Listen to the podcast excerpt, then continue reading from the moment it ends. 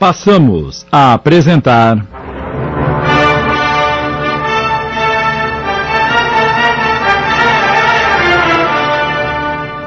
Duas Vidas. Obra de José Sorinac, adaptação de Sidney Carbone.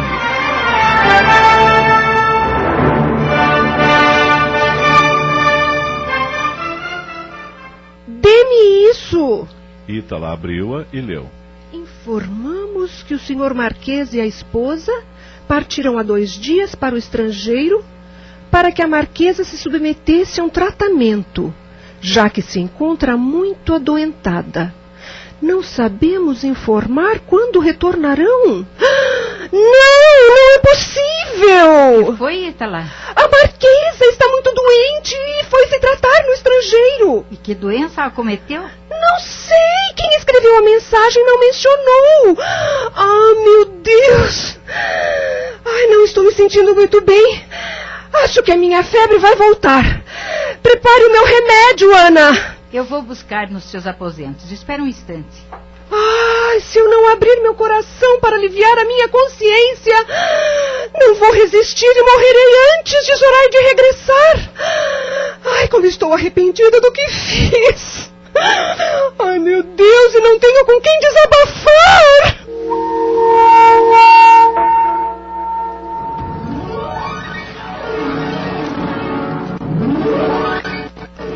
Passaram-se dois anos e Ítala continuou sofrendo a tortura do remorso mais pungente, até que certa tarde Ana entrou nos aposentos de sua patroa com uma grande novidade. O Marquês e a Marquesa de Santa Cruz já regressaram do estrangeiro. Isso é verdade?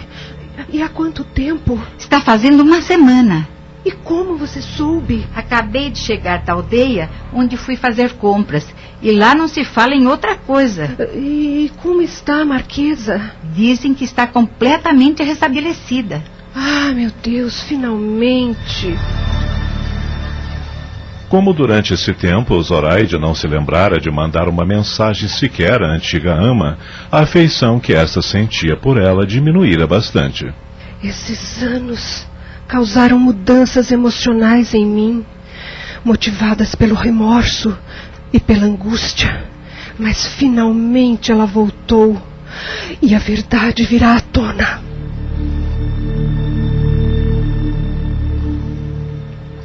Na manhã seguinte, Ítala despertou bastante abatida.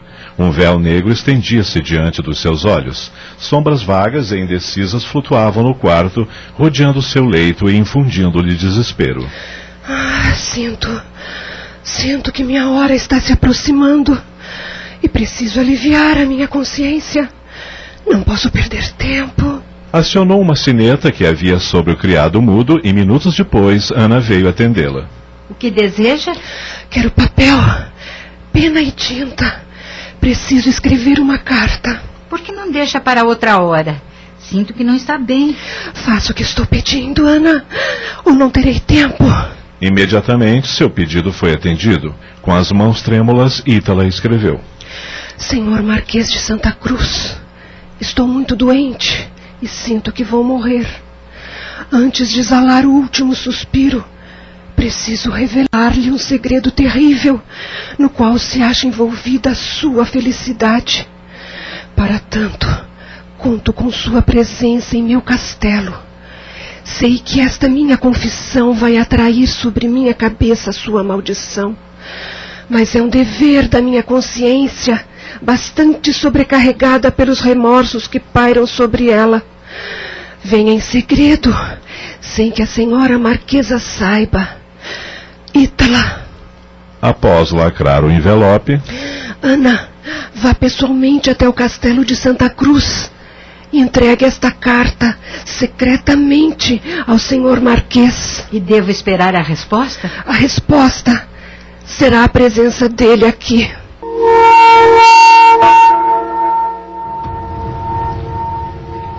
No castelo de Santa Cruz, Zoraide também sofria as dores do tormento. Dois anos se passaram e acabei me convencendo de que felicidade não existe.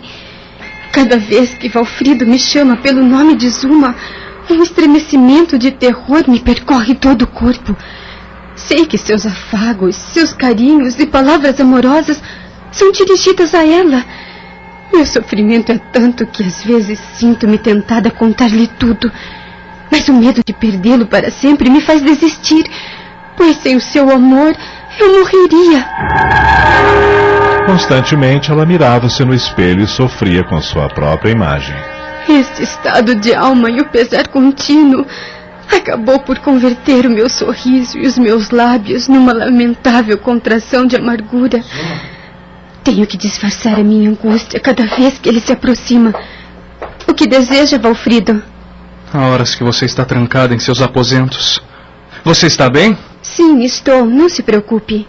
Entretanto, noto uma tristeza muito grande em seu semblante. É que às vezes sinto saudades de minha irmã e não posso deixar de ficar triste. Temo que seja algo mais sério. Não quer que eu mande chamar o Dr. Pablo? Ele já me consultou e o diagnóstico foi simples. Uma longa viagem para respirar novos ares. Não estivemos por dois anos no estrangeiro? E você não melhorou? Há coisas que não conseguimos arrancar do coração. A saudade é um desses sentimentos. Se sente tantas saudades de Zoraide, basta visitá-la no convento em que se encontra. Eu.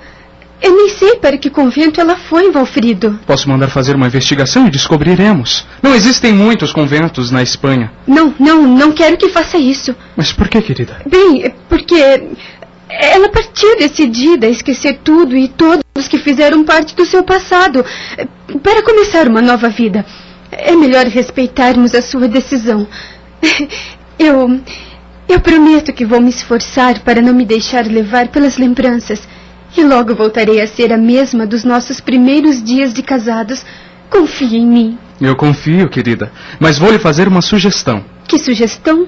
Por que não sai para cavalgar como fazia logo que nos casamos? Você tinha o hábito de percorrer a nossa propriedade a cavalo todas as manhãs e se sentia feliz. É verdade. Mas me cansei de andar sempre pelos mesmos lugares. E por que não vai visitar o castelo de Monte Blanco? O quê? Não, isso não. Jamais voltarei a pôr os pés naquele castelo. Por que, Zuma? Há algum motivo grave para isso? Motivo grave? Não, não se trata disso. Então? É que lá, Zoraide e eu passamos toda a nossa vida. E as lembranças seriam ainda mais dolorosas. Compreenda-me, Valfrito. Eu não quero mais saber das pessoas que vivem naquele castelo. Nem da sua velha ama? Não, nem dela. É estranho. Você sempre falou tão bem dela. Eu só queria que se alegrasse, que fosse feliz e voltasse a ser a minha doce Zuma. Mas eu sou feliz. E serei novamente a doce Zuma. É só uma questão de tempo. Tomara, querida. Tomara. Vou fazer tudo que estiver ao meu alcance para que isso aconteça o mais breve possível. Porque. Porque você é tudo que eu mais amo nessa vida. Já que está disposto a isso, eu vou lhe pedir algo que talvez seja a solução. Pode pedir o que quiser. Uma festa. Quero que você promova uma festa no castelo. Eu tenho certeza que a presença de pessoas elegantes e bonitas e uma boa música vão me devolver a alegria que perdi. É uma excelente ideia, querida. Que seja feita a sua vontade.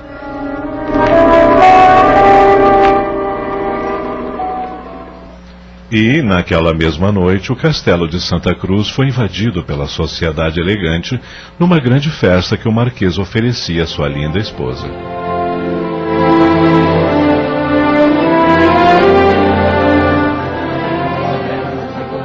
Enquanto Zoraide procurava distrair-se na dança e no entretenimento com os convidados, Valfrido estava preocupado. Alguma coisa está acontecendo comigo. Durante aquela tarde, passou como que fugidia, duas vezes à sua frente, uma sombra flutuante que desaparecia rapidamente. Foi uma visão estranha, parecia um fantasma. Enquanto consumia-se pensando e tentando decifrar aquela estranha visão, eis que um serviçal dele se aproxima. Com licença, senhor Marquês. O que deseja, Abdias? Há uma criada do Castelo Monte Blanco no portão querendo falar com o senhor. Tem certeza que é comigo? Sim, senhor. Está bem. Conduza à sala de entrada e diga-lhe que aguarde alguns instantes. Perfeitamente, senhor Marquês.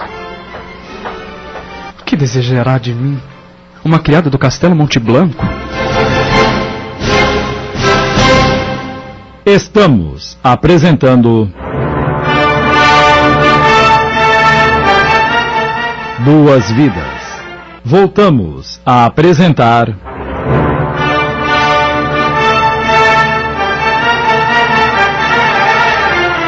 Duas Vidas. Adaptação de Sidney Carbone.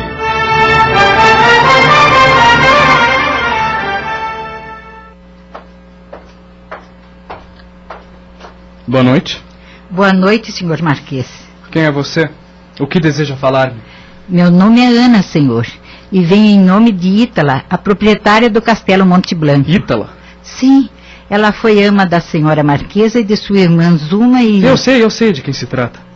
Diga logo qual é o recado, pois, como deve ter percebido, estou oferecendo uma festa e não posso me ausentar por muito tempo do salão. Desculpe-me, senhor, serei breve. Ítala está muito doente e mandou-me entregar-lhe uma carta. Carta? Sim, senhor.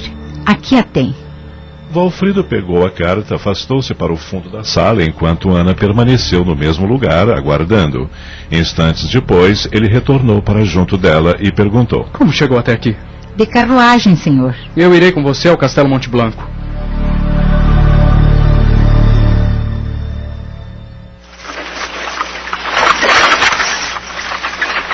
Enquanto a carruagem deslizava pela estrada, Valfrido atormentava-se com o teor daquela carta. Que terrível segredo Ítala terá para me revelar. Terá alguma relação com a eterna tristeza da minha esposa?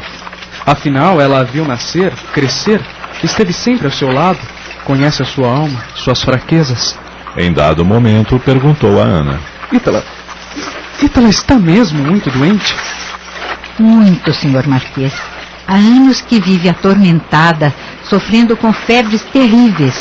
Mas nos últimos dias seu estado piorou muito. Hoje amanheceu estranha e não se tranquilizou enquanto eu não deixei o castelo para vir trazer-lhe a carta. Temo que não cheguemos a tempo. Isso não irá acontecer. E, botando a cabeça para fora da carruagem, Cocheiro! Mais rápido, por favor.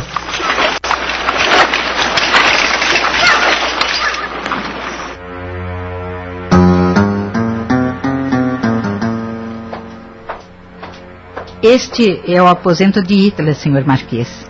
Entre, ela o espera. E você? Não vai entrar? Não, senhor. É melhor que conversem a sós. Mas e se ela está mal, como disse? Talvez precise de você por perto. Eu ficarei aqui no corredor aguardando. Se precisar, é só me chamar. Entre, por favor. Está bem. Com licença. Ah, ainda bem que chegou. Temia que não desse tempo. Aproxime-se, por favor, senhor Marquês. A conversa dentro do quarto teve início enquanto Ana permaneceu no corredor, sentada num banco. Como Valfrido deixara a porta apenas encostada, chegavam-lhe aos ouvidos alguns murmúrios de frases que ela não conseguia entender muito bem. Algum tempo depois, Ana estava quase cochilando tal seu cansaço, quando de repente foi sobressaltada por um grito que ecoou dolorosamente por todo o castelo, ao mesmo tempo em que o marquês exclamava com ódio: Morra! Velha maldita! E paga o crime que cometeu, matando a minha dourada Zuma! Meu Deus, o que está acontecendo lá dentro? Ana deu um pulo do banco, empurrou a porta e precipitou-se no quarto a tempo de deter o braço de Valfrido, que sustentava sua espada suspensa sobre a cabeça de Ítala, prestes a arremessar um golpe fatal. Pelo amor de Deus, não faça isso, senhor Marquês. Ítala, no leito, chorando convulsivamente, dizia: Deixe, Ana. Deixe que ele me mate. Eu sou uma assassina. Mate-me, senhor Marquês. Só assim eu conseguirei a paz. Não, senhor Marquês, não cometa essa loucura. Não percebe que ela está delirando? Não perca sua alma em nome do Pai Misericordioso. Nesse momento, Valfrido sentiu um estremecimento por todo o corpo, como se lhe voltasse a razão momentaneamente perdida. Você tem razão, criada. Não posso manchar a minha espada com o sangue de uma mulher, por mais odiosa que seja. Venha comigo, senhor. Vamos sair deste quarto. Ana o fez sentar-se no banco do corredor. Ele estava ofegante, seus olhos brilhavam de ódio. Eu não consigo acreditar no que ouvi. Acho que estou tendo um terrível pesadelo. Por favor, procure acalmar. Diga-me, você sabe onde fica a cripta do castelo? Sim, sei, mas por que quer saber? Você deve ignorar o que aconteceu, pois vai saber agora. Há dois anos se deu ali um crime monstruoso. Um, um crime? Zuma, aquela criatura angelical Era minha noiva. Foi encerrada na cripta e morreu. Zuma? Mas como, senhor? Zuma é sua esposa, a Marquesa de Santa Cruz. Não, criada. Eu me casei com a Zoraide. Senhor Marquês, coordene suas ideias. O senhor não sabe o que está dizendo. A Condessa Zoraide foi para um convento. Espere só um instante. Eu vou buscar um copo d'água para o senhor se acalmar. Eu não quero nada! Eu não estou louco como imagina. Você é que não sabe dos fatos. Foi iludida tanto quanto eu. Elas mataram Zuma para Zoraide assumir o seu lugar. Acabamos de apresentar.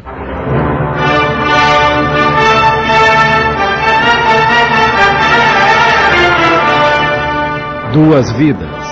Obra de José Surinac em dez capítulos. Uma adaptação de Sidney Carbone.